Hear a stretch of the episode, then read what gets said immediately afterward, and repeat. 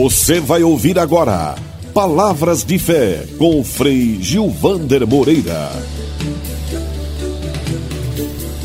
Olá, amigos e amigas. Quero partilhar com vocês mais uma pequena reflexão que busca ser gotas de espiritualidade no nosso viver, conviver e lutar diário.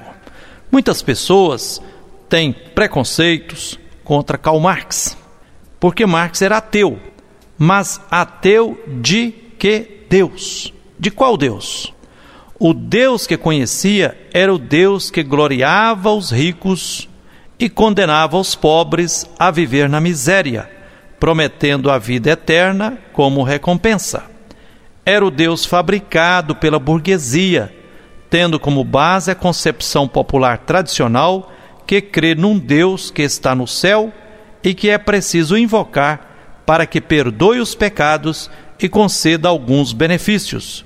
Um Deus que nada tem de cristão e defende os privilégios e a dominação dos patrões.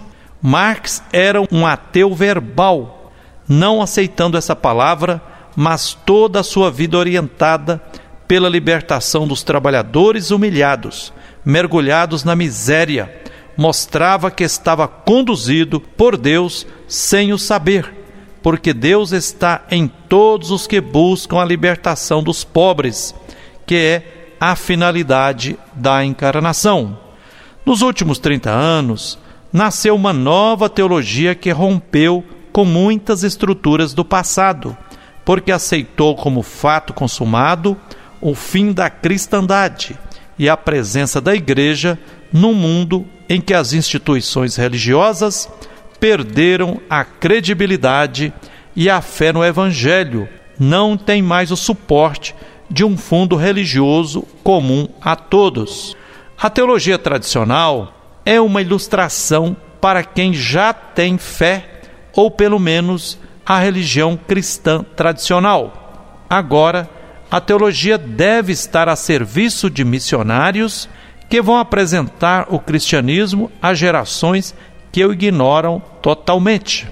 Por isso, terá que ser feito de uma maneira compreensível e convincente. Precisa saber mostrar que essa vida cristã vale, traz alegria e pode deixar a impressão de que não perder tempo e de contribuir com uma grande obra, a maior de todas em superioridade intelectual. Será uma teologia a serviço da missão. Uma teologia pode se desviar e de fato se desviou cabe ao magistério fazer um discernimento.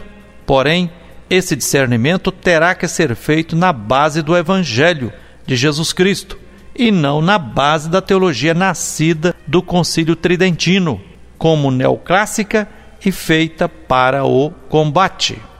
A curto prazo, podemos prever que os teólogos serão cada vez mais leigos, mulheres ou homens.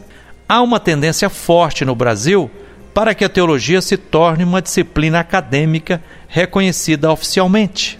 O perigo está em que a teologia seja tratada como qualquer disciplina acadêmica, sem qualquer referência à missão da igreja e à evangelização, por pessoas que seguem uma carreira teológica como qualquer outra disciplina científica.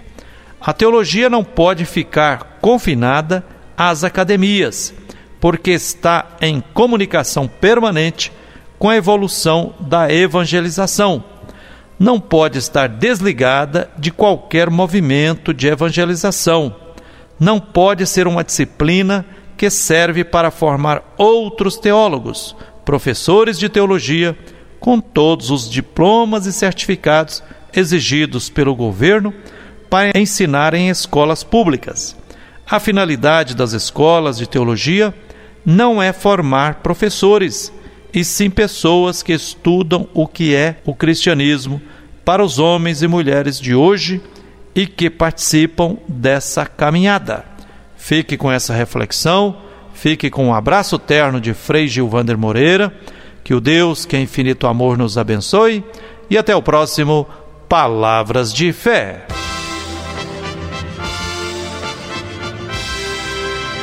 Você acabou de ouvir Palavras de Fé, com Frei Gilvander Moreira.